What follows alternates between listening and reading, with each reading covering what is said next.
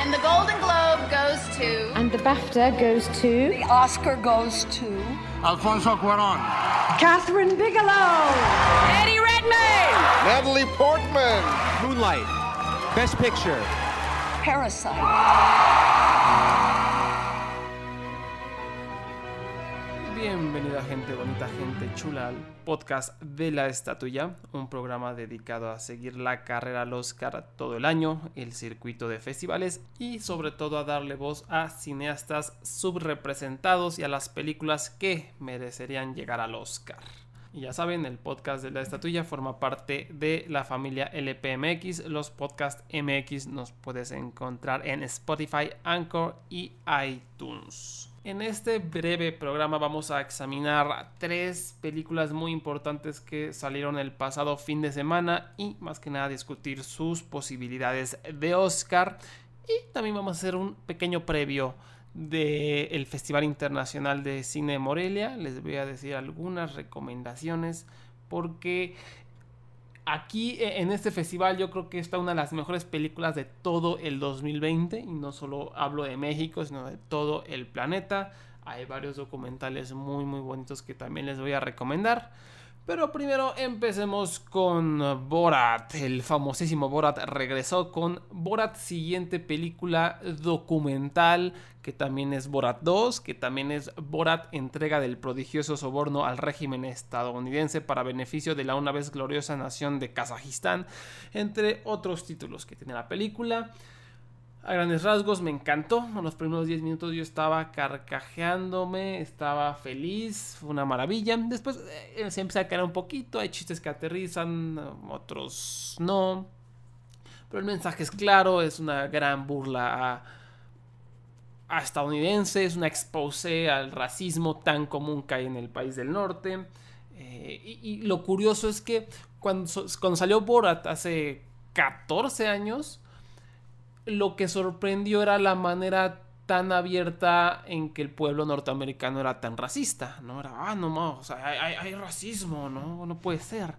Y ahora, en 2020, ya no sorprende, sino que incluso es más fácil grabar a estas personas. Hay unos meetings de rednecks con sus armas, odiando a Obama, diciendo que el COVID no existe, diciendo sus teorías conspiratorias de que le chupan la sangre a los niños, los, este los liberales, unas jaladas, ¿no? Sacha Baron Cohen es tremendo, pero quien se... No, no sé si se roba el show, pero quien es una parte fundamental de la película es la joven actriz revelación del año, María Bakalova, quien interpreta a Tutar, la hija de Borat.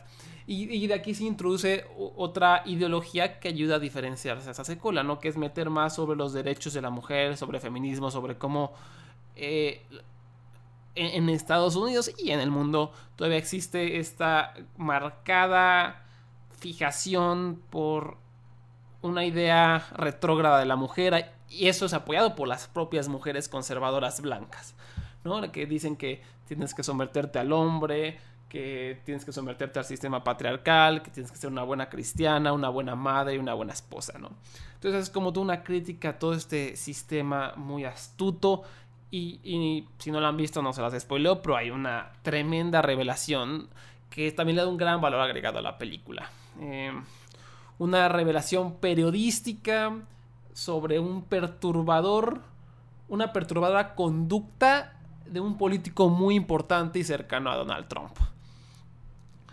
Y alrededor de esa escena se construye una esperanza de Oscar, tenemos que decirlo, porque aquí María Bakalova demostró como su, su, capacidad actoral, su falta de miedo, su confianza y se rifó el físico, se rifó la salud mental, todo en esta escena. Y a lo largo de la película eh, su trabajo fue excepcional. Recordemos la manera en cómo se graban muchas de estas escenas de Borat es que la gente piensa que están grabando un documental, no saben que son actores, eh, Sacha Baron Cohen y María Bakalova. Y, entonces es tan fácil por eso grabarlos en, sus situaciones, ¿no? Ellos simplemente es un documental, pues actuamos natural, no saben que es una película de, de entre comillas, ficción. Y pues María Bacalova, todo este trabajo, al igual que Sacha Baron Cohen, de convencer a las personas, de hacerlos creer que está en un documental, ¿no? de hacerlos creer que ese personaje de la chica eh, que, que cree que las mujeres deben estar enjauladas y que no tienen derechos, no pueden conducir, el hecho de que haya podido convencer a tantas personas de eso, pues habla de su gran capacidad. Y pues por eso el mismo Sacha Baron Cohen dijo, si, no la si no la nominan a un Oscar, va a ser una farsa. Ahora, ¿es esto posible? Lo justo, lo honesto sería que metan a Bacalova a categoría de mejor actriz, porque pues sale en casi toda la película. Pero Amazon podría justificarse y meterla a mejor actriz de reparto, y yo creo que ahí tiene una gran oportunidad, porque ahorita el campo de actriz de reparto está bastante pobre. Eh, yo aún con todo el cine internacional que he visto, que es el que nunca apela a la academia, aún con todo eso me cuesta trabajo encontrar actuaciones que de verdad eh, merecieran esa, ese reconocimiento, ¿no? Entonces ahora si, si acortamos el campo al tradicionalismo de la academia, pues está más difícil. Entonces hay Bacalova tiene una gran oportunidad de entrar y, ¿por qué no?, hasta llevarse la estatuilla por lo que hizo en esta escena con el político y, y por todo lo demás. Entonces, ojo ahí. Sacha Baron Cohen es otro caso muy interesante. Netflix lo va a empujar en la carrera mejor actor de reparto por el juicio de los siete de Chicago de Aaron Sorkin. Pero también está la posibilidad de meterse a mejor actor por Borat. Creo que seguro, segurísimo de que va a recibir su nominación al Globo de Oro, porque recordamos, dividen las categorías en musical y comedia y drama. Entonces, pues Baron Cohen, estoy seguro de que va a entrar a musical o comedia. Y por qué no podría hasta ganar. Entonces, todo ese ruido que se está generando alrededor del juicio de los siete de Chicago y de Borat 2, pues yo creo que le va a ayudar. No creo que le alcance para un Oscar de mejor actor, para una nominación, pero de algo le va a servir haber salido en estas dos películas. Ya sea que su actuación en Borat le dé impulso en la carrera al Oscar de mejor actor de reparto en el juicio de Chicago 7 o viceversa. Y mejor película, ¿por qué no? O sea, de verdad veo el campo. Y hay un, montón de películas internacionales que deberían estar ahí, este, como favoritas, nominadas, pero nadie las está pelando, nadie las va a pelar. Desgraciadamente van a ser las mismas de siempre. La gente sigue hablando de One Night in Miami, que es muy mediocre. Y pues eso prácticamente lo hice todo. Em, entonces, Borat, yo sí le veo posibilidades de meterse por el momento tan sensible por el que está atravesando Estados Unidos, por la política, por las elecciones, porque es una película que te abre los ojos, que tiene un mensaje importante. Incluso al final de la película literal es, un, mensaje que dice, ahora ve y vota, ¿no?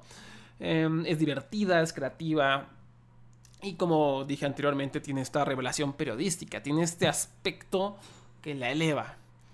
Entonces, ojo con Borat, no le veo muchas posibilidades, pero tampoco la descartaría por el momento político del país vecino. Otra película que está dando de qué hablar, una carta muy fuerte de Netflix, se llama Más allá de la luna, Over the Moon en inglés, esta película animada dirigida por Glenn Keane, una de las leyendas de la animación norteamericana, trabajó en La Sirenita, Aladino y La Bella y la Bestia como animador. Y este es su debut como director de un largometraje animado. Hace unos años ganó el Oscar por este terrible y sobrevalorado corto animado Dear Basketball de, Kobe Bryant, que es simplemente es malísimo, un corto que no merecía ganar, pero ganó porque era sobre Kobe Bryant, el famosísimo Kobe Bryant, vamos a dar un Oscar a Kobe Bryant, pero la verdad es, una cosa totalmente insulsa. Em, y sí, aquí vemos este, su trabajo eh, de Glen King bastante malo. Más allá de la luna es una película que quiere ser como Disney, que, que con las uñas se arrastra para intentar convencerte de que esto es Disney, pero pues no llega ni a la emotividad, ni a la magia, ni a nada. Y además, qué triste, porque esa es la historia de Fei Fei, una joven china que lleva cuatro años lidiando con la pérdida de su madre. ¿no? Ella trabaja con su papá en una panadería, pastelería. Eh, se me olvidó el nombre específico. Y de pronto ve que su papá trae una nueva mujer a su vida, encontró una nueva pareja. Y pues Fei Fei dice, pues qué hubo, ¿no? O sea, ¿cómo es que tú vas a olvidarte el amor de mi mamá? yo aquí todavía no la puedo superar. Entonces decide esta morra construir un cohete para viajar a la luna, para corroborar la leyenda favorita de su mamá, que involucraba a la diosa de la luna que estaba esperando a su amante. Eh, ¿Por qué? Porque quiere comprobarle a su papá que existe esta leyenda y que por lo tanto el amor nunca muere. Y así, y, a raíz de eso piensa que pues, el papá va a dejar a, la nueva pareja para que no olvide a su mamá. O sea, la, morra está en un proceso de duelo que no puede superar. Y creo que lo estoy poniendo en términos muy adultos porque es una película para niños. Pero de eso trata. Eh, la cosa es que es como una ley... Eh, esta leyenda en la que se basa la película existe. Es una leyenda tradicional china Vemos muchos aspectos de la cultura china, la comida, la importancia de la familia. Pero después de un ratito, después de 20 minutos, la película se convierte en Disney, en toda la extensión mala de la palabra Disney. No se vuelve una gringada, una película norteamericana con musicales estilo Hollywood, con canciones que en vez de evocar a música tradicional asiática, evocan a Taylor Swift, evocan a, no sé, a Lady Gaga, evocan a, a estrellas pop consumistas norteamericanas. Y eso es tristísimo porque la película se pierde totalmente. El diseño de los personajes es atroz, a mí me pareció terrible, ¿no? Eh, aquí lo escribí en mi crítica, parecen creaciones de alguien adicto a las panditas, son seres amorfos que no se destacan de ninguna manera. Hay un personaje secundario que es un claro y descarado intento de copiarle a Olaf de Frozen. Es este personaje que habla chistoso, que se intenta hacer el graciosito, que ayuda a la protagonista y está chafísima su diseño, eh, su desarrollo es prácticamente nulo. Eh, también hay una escena, el principio de la película es tipo op, entonces tampoco es creativa, le está copiando a otras películas. Em, se ve muy bonita, eh, la música es tremenda, pero la esencia que me estaban vendiendo al principio de este homenaje a la cultura china no existe, ¿no? Se, deshace después de un rato. Eh, hay muchos colores a lo estúpido. La historia eh, es una historia normalita de pérdida. ¿Cuál es el problema? Que en los últimos eh, años, en la historia de la animación, hemos visto un montón de películas que hablan sobre esto, ¿no? Sobre cómo enseñarle a los niños a lidiar con la pérdida. Lo hemos visto con Bambi, lo hemos visto con Up, con Coco, con Cubo and the Two String. Y es más, este año lo vimos con Onward. Y todas estas películas lo hacen de manera mejor y mucho más creativa que Over the Moon. ¿No? Eh, este es un filme que no ofrece nada nuevo, ¿no? Se siente como uno del montón totalmente. Y qué triste, porque tiene personajes, algunos bonitos. El tal conejito, que. O sea, que el hecho de que hayas tenido un, conejito tan tierno en la película y no me hayas convencido, me habla de lo mal que está hecho esta película, porque yo me derrito ante, ante animalitos tiernos, ¿no? Y aquí, nada. Entonces, el problema es que Netflix está impulsando esta película como su gran carta para derrotar a Disney en los Oscars. Yo creo que no es mejor, no está ni cerca de Onward. Y por todo lo que se ha dicho, creo que no le llega ni a los salones a Soul, ¿no? la, favorita de la temporada. Yo creo que se va a quedar en el camino eh, más allá de la luna. No, no tiene las herramientas. Es una película que se ve bonita, que a lo mejor está bueno disfrutarlo con la familia, pero no, no inventa nada nuevo, no es creativa, termina siendo una gringada, eh, intenta ser demasiado Disney.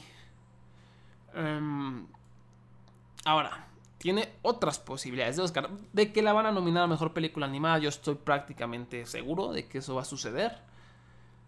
Eh, pero además, tenemos que contemplar la categoría de mejor score original de Sim Price, porque hace un gran trabajo este vato, y de canción original. Hay como seis canciones originales: On the Moon Above, Mooncakes, Hey Boy, Wonderful, You're Forever, Love Someone New.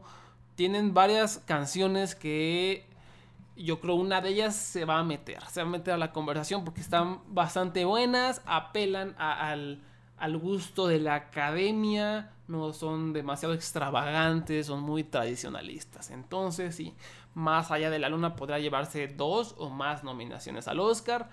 Yo creo que no las merecería, es una película muy defectuosa. Pero pues ni modo, o sea, no, no ha habido grandes películas animadas este año, desgraciadamente, más allá de Onward, más allá de un disfraz para Nicolás mexicana que nadie peló, que 100 veces mejor que esto. Pero pues desgraciadamente ni los medios, ni el propio compañía distribuidora en México la peló. ¿eh? O sea, como que la no le hicieron publicidad ni nada, un desastre. O sea, Patti Cantú fue la que más le hizo publicidad a la pobre. Pero bueno, alejándonos de la animación, vamos a platicar de la tercera película.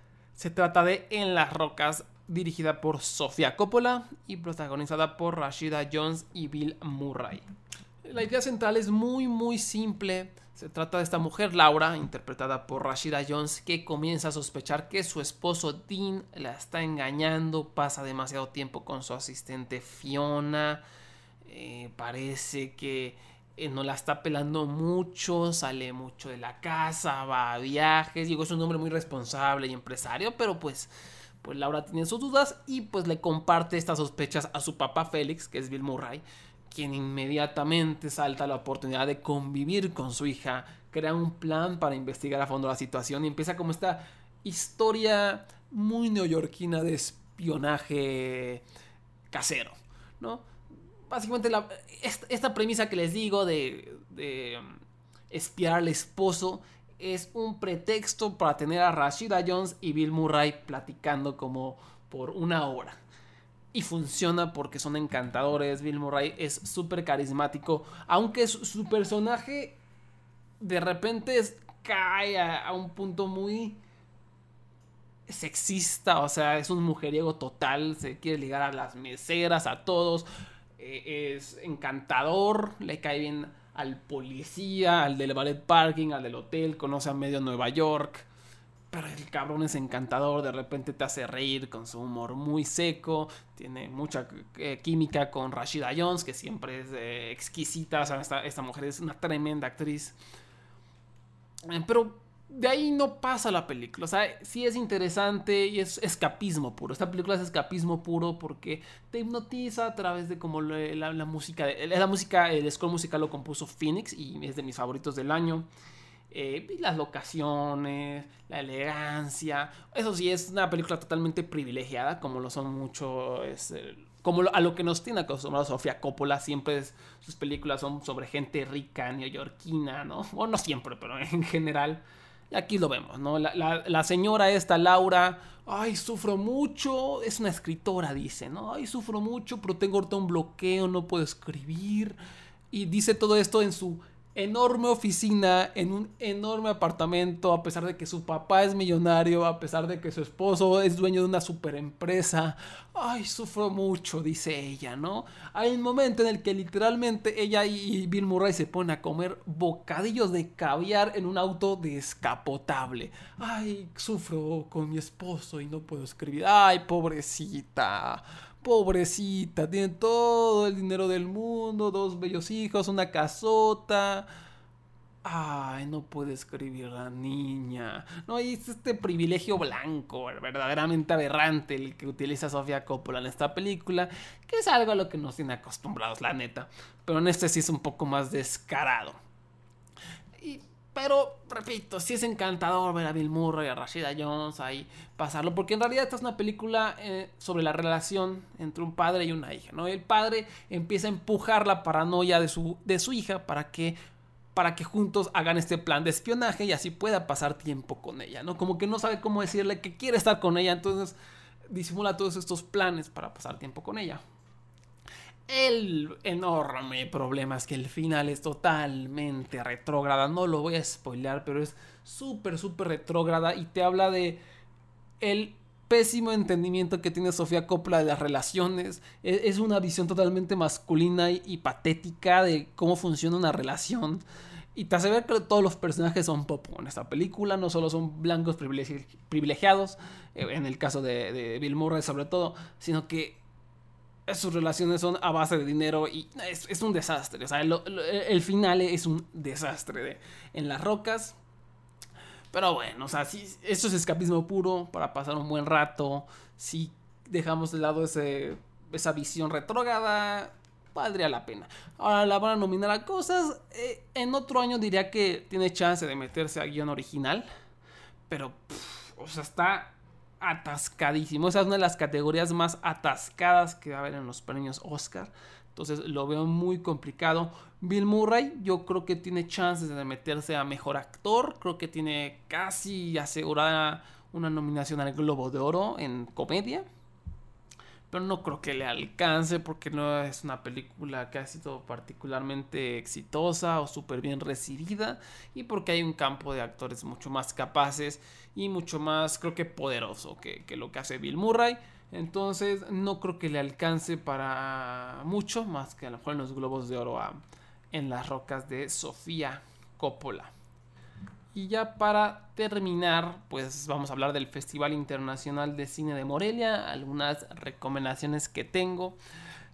fue un poco decepcionante el formato de este año porque, o sea, viendo la cantidad de cine que tuvieron los estadounidenses, pues sí da un poco de envidia, porque tú te metías y cada semana había un nuevo festival digital en donde cualquier persona de Estados Unidos se podía meter a, a ver, quiero ver The Father, quiero ver Minari, quiero ver Nine Days, o sea, todas las películas aclamadas de la temporada la podían ver sin un pedo, ¿no? Y había, si no podías en el festival de Savannah, había un festival de Georgia, luego estaba el festival de Nueva York, luego estaba el festival de Hawái, un montón de, opciones que tuvieron los estadounidenses para poder disfrutar. ¿Y qué pasó aquí en México? Que, que el FIGM, el Festival de Morelia, trae toda esta programación internacional y toda la mete presencial.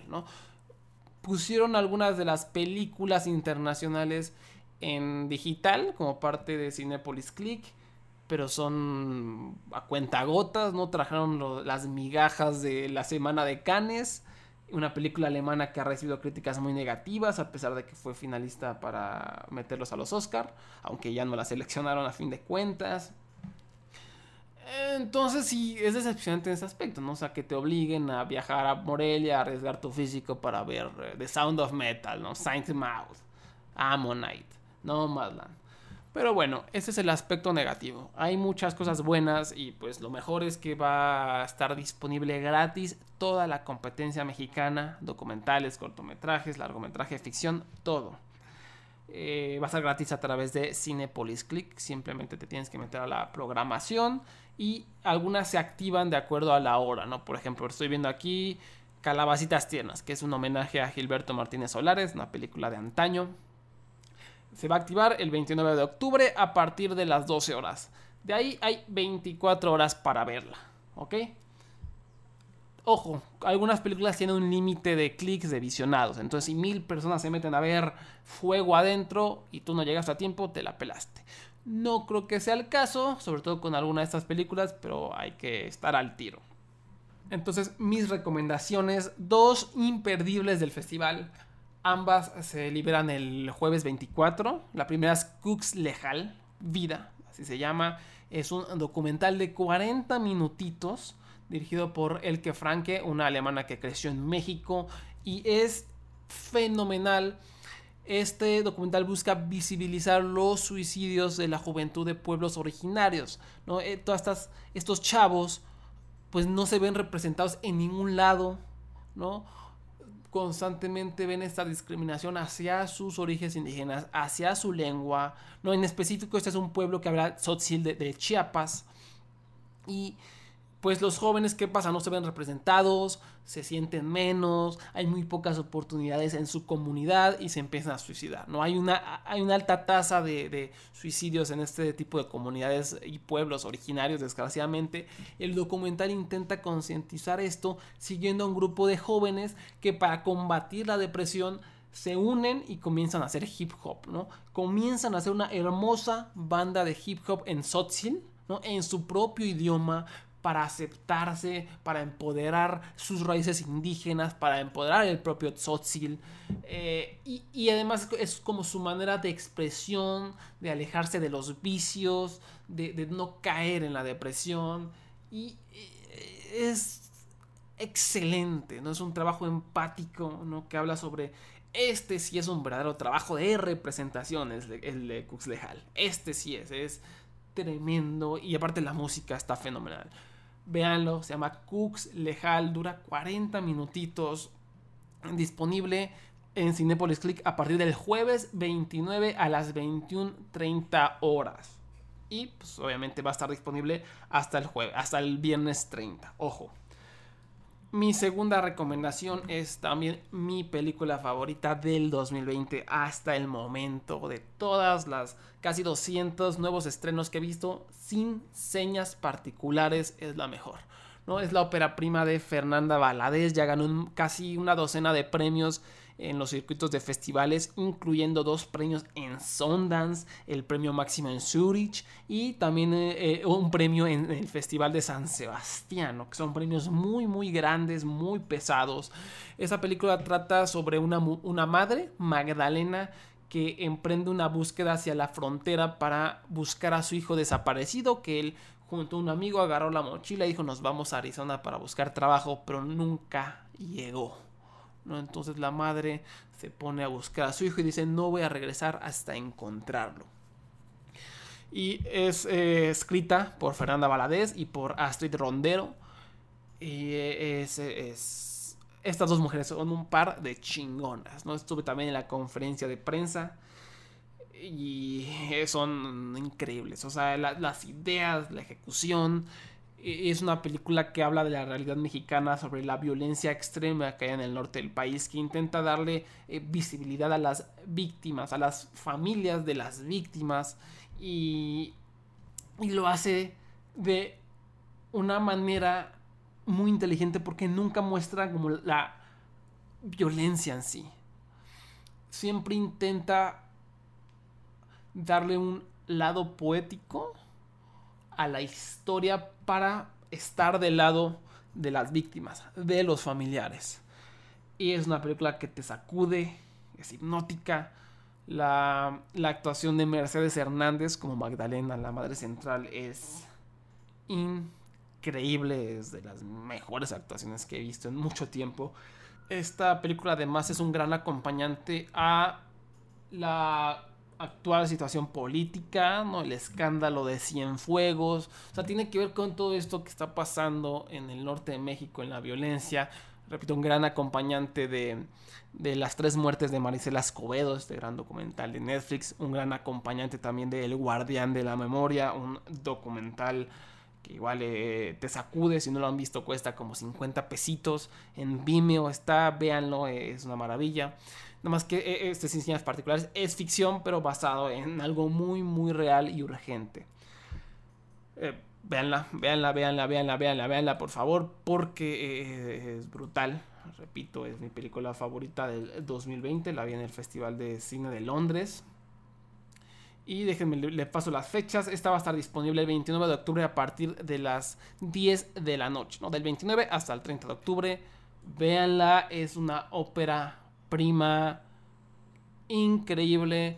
También en la página, en la estatuya.com, ya tenemos la crítica y vamos a tener lo mejor de la conferencia de prensa donde se ha hablado se hablaron de cómo se hicieron algunas escenas sobre la importancia de la película, la importancia también del Foprocine, de los fideicomisos que desaparecieron, porque esta es una de las tres películas del festival que se hicieron con el Foprocine. Eh, y también para una miradita a la sabiduría ¿no? y a la las intenciones de estas dos eh, mujeres, Astrid Ronderos y Fernanda Valadez, que son increíbles. Sin señas particulares, no se la pierdan, por favor.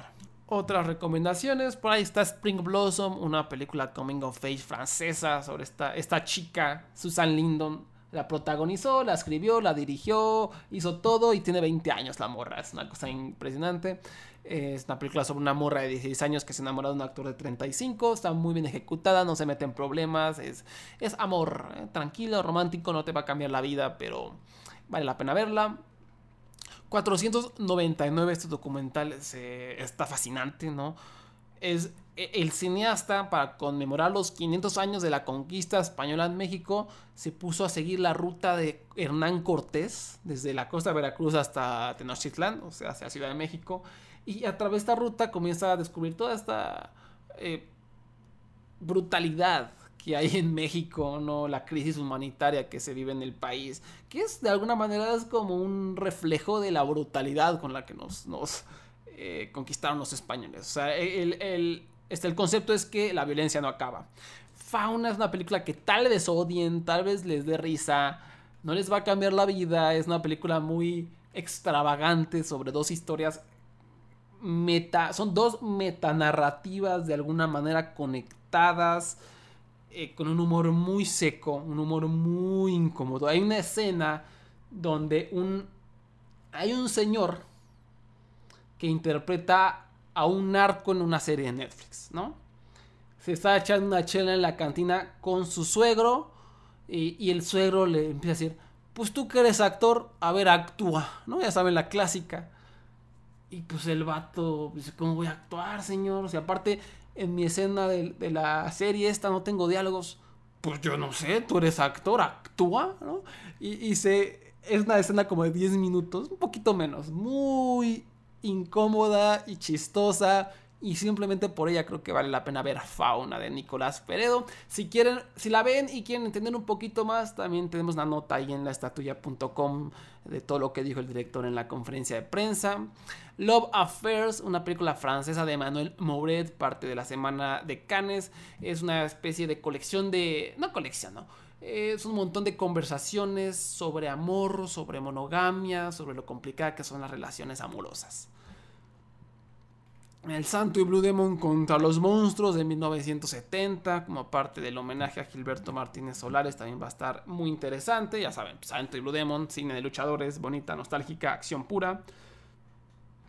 De cortometrajes, definitivamente les puedo recomendar uno llamado Dos Cactus. Está muy, muy interesante sobre una, la fractura dentro de una relación amorosa y es muy auténtico lo que lo que pone en pantalla la directora. Igual si quieren aprender más después de verlo, la estatua tengo una entrevista muy interesante con, con su directora. Y del programa de cortometraje animado mexicano les recomiendo mucho ver el desfile de los ausentes. Está muy, muy interesante. Eh, Bestia también tiene como estas influencias medio japonesillas. Me encantó. Y Our Perpetual Now de Jorge Aguilar Rojo. ¿No? Esas son las, eh, los cortometrajes animados, ya vi todo el programa, esos son los que creo que no, no, no se pueden perder.